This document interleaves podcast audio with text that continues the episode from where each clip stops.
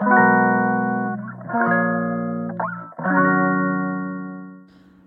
い、マールのラジオマールです。今日は1月22日、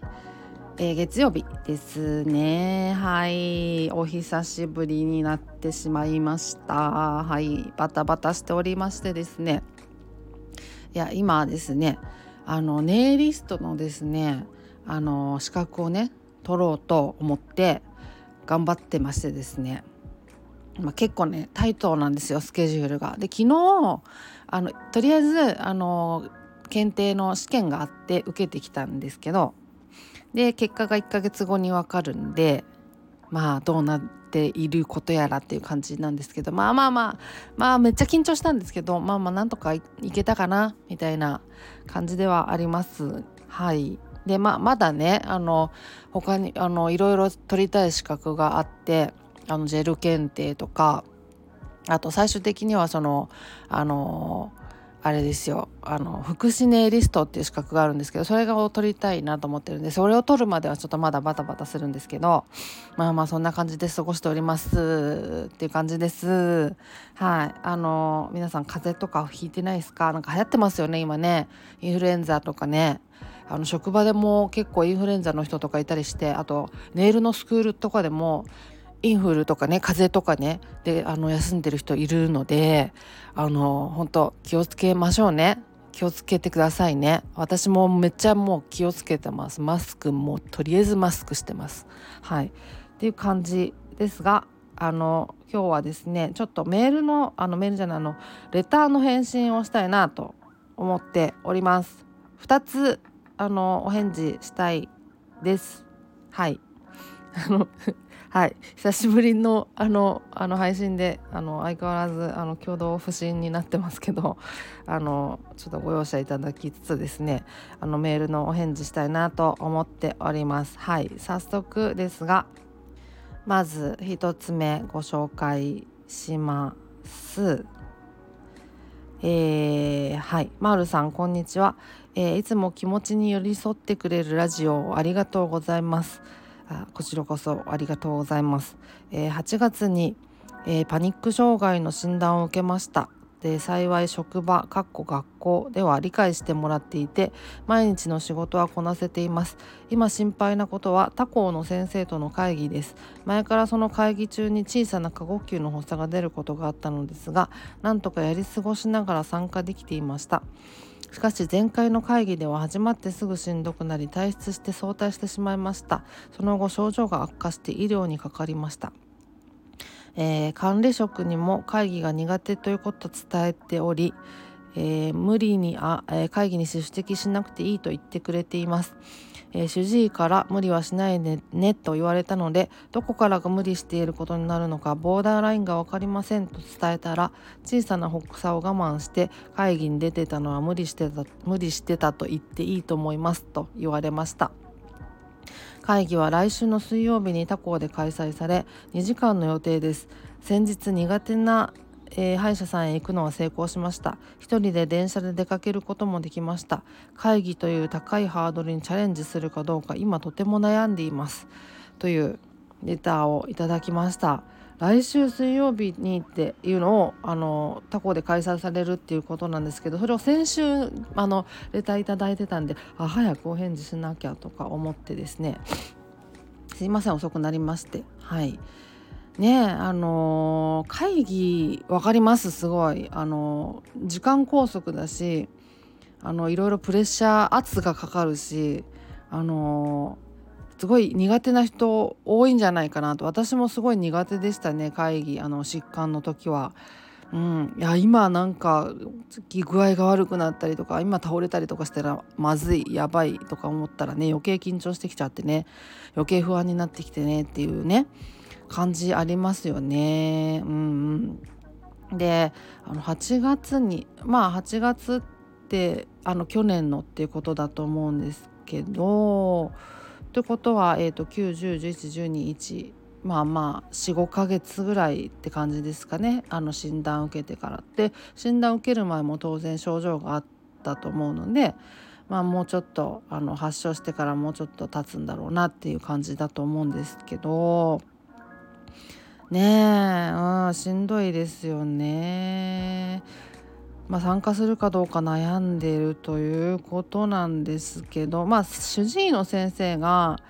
あの無理しない方がいいよって言うんだったらしない方がいいんじゃないかなとすごくシンプルに思ったりしましたけどね。うん、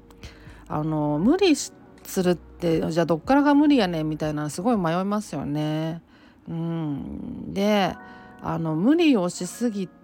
たら実際その悪化するのかどうかっていうのも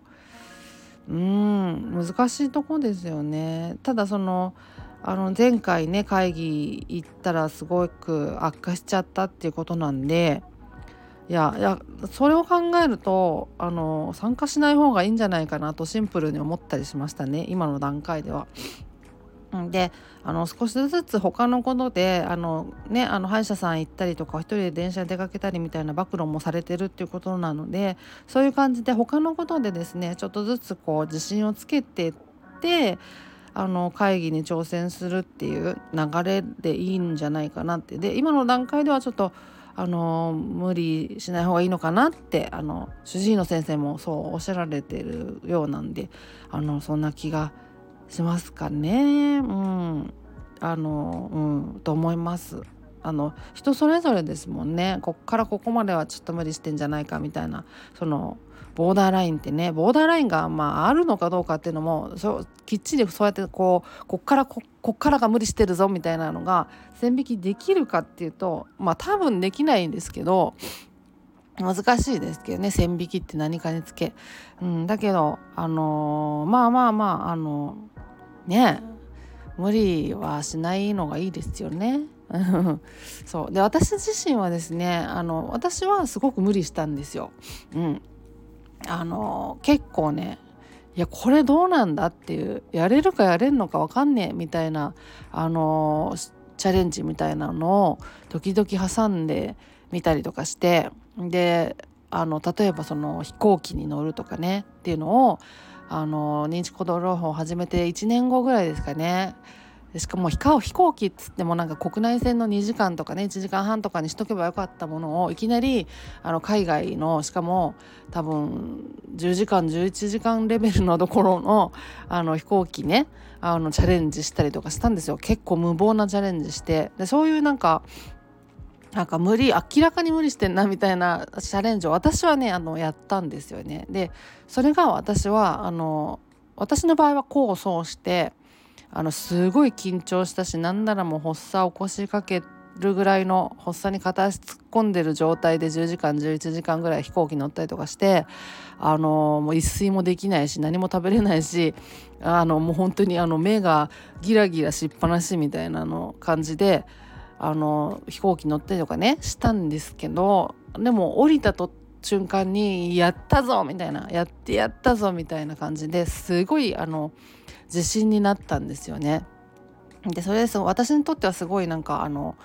功を奏してくれてですねそれがその回復につながってくれたんですけどそのだからそういうこともあるんでなんか一概にその無理しない方がいいんじゃないかっていうのも分かんないんですけどねそう私はもう私はあの無理しない方がいいと思うよみたいなのは人にはそういうふうに言うんですけど私本人はあのすごい無理したりしたんで時々。だからその一概には言えないとは思うんですけどね。でもその主治医の先生がそうあの無理しない方がいいよって言うならもう絶対無理しない方がいいと思うんで。うん。いやいやあのねあの本当あのコツコツとですねあの他のことであの例えばその書いてくださってるみたいに歯医者さんとか電車の練習とかでそれであの暴露の練習したりとかあの暴露の時にねそのあのおすすめしたいのはやっぱりリラクゼーション法の練習するっていうのをおすすめしたいんですけどあの呼吸法だったりとかあの全身的筋弛緩法だったりをその苦手なチャレンジの時に練習するっていうねあのそれをすごく私はあのやっててあのすごく力になったんであのぜひおすすめしたいなと思ってるんですけど、まあ、そういう感じでその他のことで会議とは別のことでその暴露をしてリラクセーション法の練習をするとあのあリラクゼーション法ってあのいいな効くな使えるなっていうことが実感できてきたりとかもすると思うんですよね。そしたらいろんなシチュエーションの時に使えるので、うんね、今度会議の時に短い会議の時に今度とりあえず使ってみようとかっていう風な感じで少しずつこうまた暴露をできると思うんですよね会議でも。そうだからうんあのー、ねあのそんな感じであの少しずつステップアップしたらいいのかなって思ったりしましたね。うん。ねそう。あの職場ではねあの会議苦手でっていうのをあの分かってくれてても他校の先生との会議だですもんね。ねなかなかそれはねあれですよね。しかも2時間ってね2時間ってっていう感じですよね。長いっすね2時間ね。会議ってねやたら長いですよね。そう。2時間長い。それはもうだからあのでもねそのあのそれこそ私の場合は呼吸法が、まあ、すごくあの力になってくれてたんですけど私がやってたのはあの、まあ、まず10秒息を止めるでその後ゆっくり息を吐き出して鼻からねできれば鼻から吐き出してで鼻から3秒吸って鼻から3秒吐くっていうのを10回繰り返すんですよ。で10回繰り返したらまた最初に戻って10秒息を止めてでゆっくり息を吐き出して3秒鼻から息を吸って鼻から出すっていうのをまた10回繰り返してみたいなのをひたすら繰り返すっていう。でそういうその呼吸法をやってたんですけど最初はねその10秒息止めるとか鼻からするっていうのも難しかったから最初はまあ5秒息止めるで鼻からじゃなくて口から出して口から吐くみたいな。すみたいなねあのそういう感じであの最初はなんかあのちゃんとできなかったんですけどそれも練習するうちにできるようになってってっていう感じであのやってたんですけどでそれねあの私がやってたやつは3秒吸って3秒吐くで6秒じゃないですかそれを10回繰り返すから60秒なんですね。で、まあ、最初に10秒息止めるっていうのがあるからまあまあトータルまあ70秒ちょいぐらいなんですけどでもまあ、あのー、ざっくり1分って感じじゃないですか1回の呼吸法がね。でその1分を何回も何回も繰り返すんですけどだからそのキリがいいっていうか、あのー、自分が何分あの呼吸法をやってるのかっていうのがすごくあの分かりやすかったんですね。そのでその何分やってるか時間に換算できるっていうのがすごくありがたくて私にとって。例えばその電車の練習する時とかもあの次の駅までね大体まああのまあ鈍行あの普通列車とかだとあの次の駅まで大体23分ぐらいだと思うんですけどだとしたらその呼吸法を、まあ、2回から3回やれば次の駅に着くわけじゃないですか。でそう思ったらよしあの頑張るぞっていうあとちょっとみたいな感じであのすごくあのモチベーションになったんですよね。うん、あと1回あと2回みたいな感じであのそのカウントダウンできたからねそうそうそうすごく力になったんですよ。であの電車だけじゃなくてもちろんその例えばその高速道路とかでも、まあ、高速道路って大体10分おきぐらいに大体まああの休める場所があったりとかするじゃないですか。そうそう。だから10分とかだったらあの呼吸法10回じゃないですか。大体ね。そうそうそう。あとあの美容院とかでもあの美容院もねあのトータルだと例えば髪の毛染めたりなんかするとまあまあね、まあ、最低でも1時間ぐらいかかっちゃうと思うんですけどでも小分けにすると例えば髪の毛洗うとかだとそんな10分もないと思うんですよね。で,、まあ、で切るとかだとまあ、そんな、まあ、10分15分だと思うんですよ。であの髪の毛また洗うっていうのも10分とかで髪の毛乾かすが5分とかでなんかあのパーマするとかだったら、まあ、15分とか小分けにすると10分15分がの重なりだと積み重ねだと思うんですよ。いやそれを私はそう思ってで毎回だからその10分あとだから呼吸法を10回すれば大丈夫だとかねそうそうそんな感じでその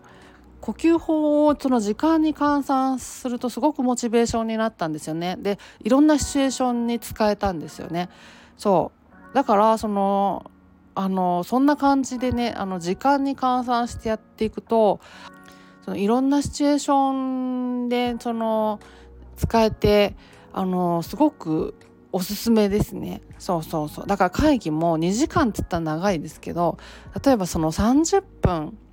呼吸法でなんかやり過ごしてみようって思ってで30分やってあじゃああともうもう30分頑張れるかなって感じで呼吸法やってっていうのが繰り返してみるとそのその30分の呼吸法が4回で2時間じゃないですか。なんとかねいけたりするんですよね。その呼吸法を時間に換算する練習みたいなのあの繰り返してるとね。そう。なんかそんな感じでその小分けに小分けにしてそれを積み重ねる作戦みたいな私本当にそれやってましたね。そうそうそう。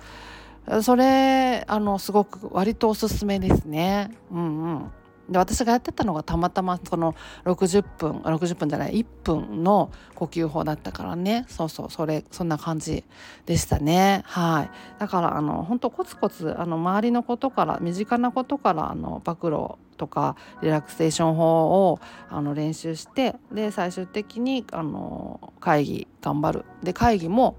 最初からその2時間長いから2時間最後まで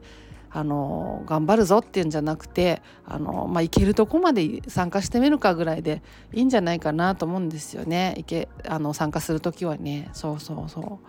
あのもうあのギリギリまで頑張ってでそれでもどうしても無理だったら、まあ、あのちょっと退出させさせてもらおうみたいな感じで最初から完璧にやろうっていうつもりでやると本当緊張しちゃうしあの肩に力入っちゃうし余計不安になっちゃうと思うんでそんな感じであのいいのかなと思ったりしました。うん、そんな感じですね。で、まあ、主治医の先生がね無理しないでっていうなら本当に無理しない方がいいと思うんですよね。そうそうなんか主治医の先生は先生でそのあの回復に向けていろいろそのあのやり方とかねあのあの計画があるでしょうからね。そうそうそう。そんな感じかなと思いました。はい。ねでも大変ですよね。本当私も会議本当苦手だったなっていうのを思い出しましたが。うん。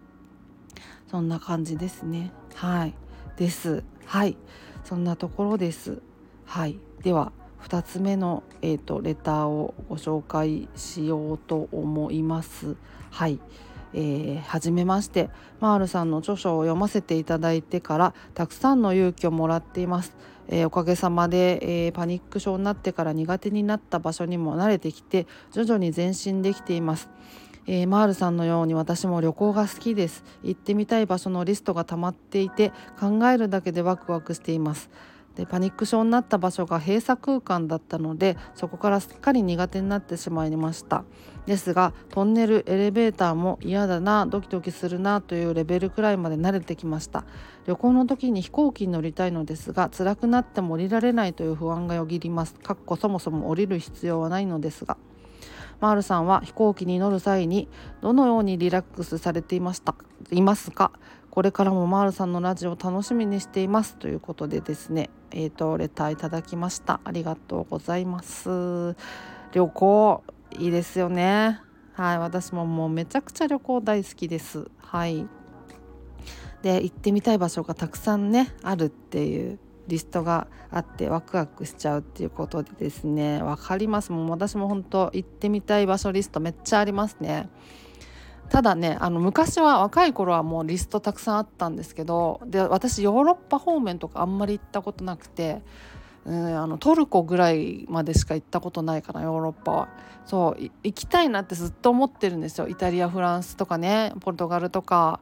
そう行きたいなっていう場所はたくさんあって、まあ、北欧の方とかも行きたいなとか思ったりするんですけどあ最近はね行きたい場所があと南米とかね昔はめっちゃ行きたいなと思ったんですけど中米南米とか。でも最近はですねもうなんかねもうあの行きたい場所がなんかもう結局もうなんかのんびりできてあのもうだらだらできたらいいやみたいな思っちゃって最終的にだからハワイにもうとにかく行きたいっていう感じにもなってるんですけどそうそうまあまあそれはそとともかく置いといてあのはいあの旅行が好きってことでですねであのあのそもそもその行きたい場所がたくさんあってなんかワクワクできるっていうことがまずなんかいいですよねと思いますよね。本当になんかその多分なんか行きたいとかあれがやりたいとかあの楽しみなこととかがあのそういうのが考えられない時期がきっとあったと思うんですよねあのパニック症がすごくひどい時ってだからねこうやってその行きたい場所がなんかこういろいろ溜まってきてあの考えてワクワクできるっていうような状態になってきたっていうことがまずはなんかすごいあの良かったなって思ったりするんですけどねそう本当になんかあの一番辛いななんかいっぱい発作出るなっていう時ってもういろいろ考えられないですもんね。日々を過ごすので精一杯でね。そうそうそう。だからまああのまずはなんかあの改善あの回復されてきてよかったなって思ったりするんですけど飛行機ですよね。そうそう飛行機は本当にあの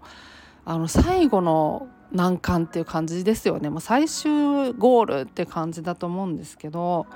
飛行機ねあの私も最初にそのまあ、認知行動療法始めて1年後ぐらいにそろそろ飛行機ちょっと挑戦するかって感じで飛行機予約してねあの乗ったんですよ。でさっきもお話ししたんですけどあのだから認知行動療法を始めてからその初めて乗る飛行機だったから最初はねその国内線の1時間半とかね2時間とかで頑張ればよかったんですけどもうせっかくだからとか思ってせっかく何のせっかくかちょっと分かんないですけどそこでなんかねあの海外便のしかも結構遠いところのああ多分ねアメリカの本土の方に確か行ったと思うんですけどあの10時間とかかけてねそういう便のなんか気合あの気合無駄に入れまくってそういう便取っちゃったんですよね。そうだからなんか結構なんか金額的にも、まあ、かかるじゃないですか。だからなんかねあのー、ね例えばそのピーチとかで、あのー、まあ、安い時に片道1万円もしないとかねのので取ったりとかしたらまあまあ諦めもつくんですけどあの乗れなかったとしてもね。そうだからだけどそのいきなりその結構10万円以上するぐらいの便取っちゃったからあの乗らないのももったいないしとか思ってあのとにかくもう乗るっきゃない状態になっちゃったんですよね。だからもうほんとね前日とか乗る前日とかが結構ね予期不安のピークになっちゃってもうもうあの乗れる気がしなくてあのもう前日もあの泣きじゃくって乗りたくないみたいな感じになっちゃってもうあのそんな感じだったんですよそれぐらいの感じでなっちゃったんですけどもう乗るっきゃないって感じでもう当日本当頭真っ白になって本当になんかもう文字通り震える感じで本当に震える感じであのもうもうあの何も考えられないっていう感じであのもう乗ったんですね。うん、で乗ってからもあのもう私はひたすら呼吸法をやるしかなかったんであのお薬飲んでなかったんでね。そう呼吸法をひたすらやってあのやってたんですけどまあまあ正直言って乗る前のその予期不安より乗っていざ乗ってしまってからの方があの不安は、まあ、だいぶマシではあったんですけどそれでもやっぱりねあの常にあの呼吸あの放出さんに片足突っ込んでるぐらいの感じのあの緊張状態であのもう一睡もできないしあのさっきも言ったんですけどあのご飯もね機内食を全く食べれないしっていう感じの状態だったんですけどまあ着いたらねすごいあのよっしゃみたいな。これでもうこれで乗れる乗れることが証明されたぞみたいな。そうだからもうこれで大丈夫だなっていう感じのあのすごい自信になったんですよね。だからそのあのひどひどく緊張したしひどく予期不安は出て出たしあのすごい無理はしたんですけど私はもうそのやってよかったなって本当今でも思ってて、うん、だその後だから帰国便もあるわけじゃないですか。でさらに私なんか本当になんかね過酷なスケジュール立てててアメリカ国内から国内から国内にあの乗る飛行機国内アメリカ国内便も予約してたりとかしてその旅の中で結構ね4回ぐらい飛行機乗る羽目になったんですけど羽目になったっていうか自分が予約したんですけどそうだからもう何回も何回も飛行機乗ったんですけどだから乗る旅ごとに自信をつけた感じがあってかなり過酷なスケジュールだったんですけど自信にすごいつながったからよかやってよかったなと。でその後また1年後かな1年後かな、ん、ぐらいにまたそのあのまあ、あの海外旅行の計画立てて飛行機乗ったんですけどその時はもうねほぼねあの症状感じないレベルまで行ってたんであだからねあの経験ってやっぱりこう大事だなってつくづく思ったんですけど私はだからねその私はなんかリラックスどのようにリラックスしたかっていうかねとにかく症状が、まあ、出るだろうって覚悟をしながら乗ってで症状がまあ出たら予期不安なり不安なり緊張なり発作なりもし出たらもうとにかくあの呼吸法するしかないと。で呼吸法すればあの落ち着いてくるっていうのはもうこれまでの経験で何度も何度もその実感してるからあの呼吸法さえすれば大丈夫なんだと。でおそらくまあ緊張して寝れないだろうしご飯もろくに食べれないだろうけどそれはもうちゃんと覚悟して乗ってあのそれでも呼吸法したら大丈夫なんとかもうあの必ず目的地には着くはずだからと思ってそんな感じであの最初は乗りましたね。うんまああの発作になろうが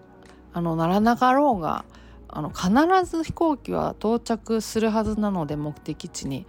だからまあとにかくその飛行機の中であのまあ最悪発作を起こすかもしれないなっていうのは覚悟してですねあのその時にどう過ごすか何をするかっていうのをあのまあ考えておくっていう感じ。それぐらいのそのなんかある程度覚悟して乗った方がむしろあのリラックスできるかもしれないですね。私はなんかそんな感じで乗ってましたね。うんうん。で私はその最初にめちゃくちゃそのハードなスケジュールをこなしたもんで、まあ、それそれのせいそれのおかげかどうだか分かんないですけどあの次1年後乗る時はほぼあの症状感じなかったしでその毎年毎年多分あの飛行機乗るあの旅行はしてたと思うんですけどそれからあの本当乗るたびごとに症状がなくなってって今はもうね本当に何にも感じないです、うん、何の緊張もしないですね。うんだからあのやっぱり何回か繰り返していくと症状もあのそうやってあの警戒していって回復していくはずだからあの、まあ、いきなり私はね10時間とか乗っちゃったんですけどあの国内線とかだとねあのね1時間半とかからあるじゃないですか。だからそういうところからチャレンジしてみたりとかっていうのは全然すごいあのおすすめしたいなと思いますね。であのあの不安にならなかったらいいなとかあの緊張せず乗れたらいいなとか発作起きなかったらいいなってあの思うよりもあのまあ起きるだろうなと不安になるだろうし緊張もするだろうしあの気持ち悪くなったりするかもしれないしあと発作も何だったら起きるかもしれないなっていうのを覚悟しといた方があのむしろいいと思いますね。うん、であの起きたらまあリラクセーション法を頑張るぞとか、まあ、服薬されてる方なならあの豚腹飲むぞとかでもいいだろうし、うん。まあ、そんな感じかなと思いますね、うん、必ずやっぱり緊張はするしますからね少なくともね、うん、最初にあの乗るってなると。そう。でまあコツコツあの近距離のところから練習するっていうのはあのすごくいいと思いますね。うん、私は本当ねいきなり長距離乗っちゃって私はそれがすごくあの本当にさっきも言ったように功を奏したんですけど、まあ、それがみんながみんなそうとあとは限らないからみんなにおすすめできることじゃないんですけど、うん、そう今ね本当本当になんか安い時だとピーチとかのねそのあの LCC とか乗ったら1万円とか以内とかで乗れたりしますもんね片道、まあ、平日とかになっちゃうからなかなかあの使いづらいですけどそうそうそうそう。まあまあそんなところからチャレンジされるといいのかなって思ったりしますね。で飛行機ね乗れるようになったら本当になんかあのー、本当になんか力になりますからね。あの私の場合はですねでこの方あのメールあのレターくださった方も旅行が本当に大好きっていうことなんで旅行好きっていう方にとってはあの本当になんか嬉しいことですよね。あの飛行機乗れるようになるっていうのはね。そうそう。ねあの本当に何回もそのあの何回も何回もこう経験重ねていくと本当になんか何も感じずに乗れるな乗れるようになるんですよ。なりました私は。だからあのあのぜひぜひあのちょっと挑戦してみられてはどうかなと思いますね。そう。あのねその飛行機ってすごく本当にあのすごい超難関だと思うんですよねパニック症の人にとって。でもし別に旅行に別にそんな興味ないとかその飛行機別に乗らなくても過ごしていけるわとかあのだったらねあの無理やり飛行機乗る必要って本当ないと思うんですよ。うんそれ頑張らなくていいと思うんですけどあのやっぱりね旅行が好きでいろんなとこ行きたいと思ってる人にとってってはその飛行機ね乗れたら本当にもうあの行き先が広がりますからね。そうだからすごい乗りたいなと思うと思うんであの私はすごくおすすめしたいですね。少しずつ練習するっていうのをね、うん、であのくれぐれもそのあの発作起きなければいいなとかあのリラックスできたらいいなとか不安にならないようにあのしようとかそういうことじゃなくてそういう方向じゃなくてあのもうあの覚悟しておくっていうね。あの不安とかになるだろうなとか発作出るかもなみたいな覚悟しといてその時にこうどうするかっていうのをちゃんと考えておく。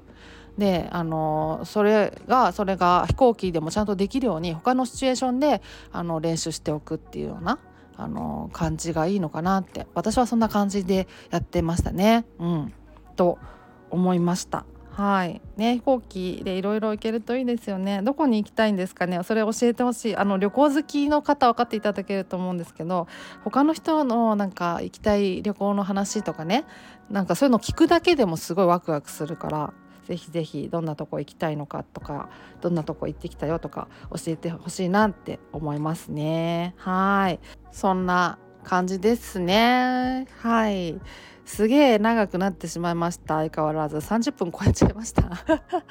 久しぶりであの喋りがあのまたあの拙くなっちゃってですね。余計長くなっちゃって。30分超えましたけどもあの今更ですが早送りで聞いていただけたらいいかなと思います。はい。またまたあのあの落ち着いたりとかしたら時々あの定期的にラジオを続けていきたいとは思ってるのではい。またレターとかあのいただけたらいいなと思っております。はい。そんなところで今日は終わりにしようと思います。また次回お会いしましょう。ではでは。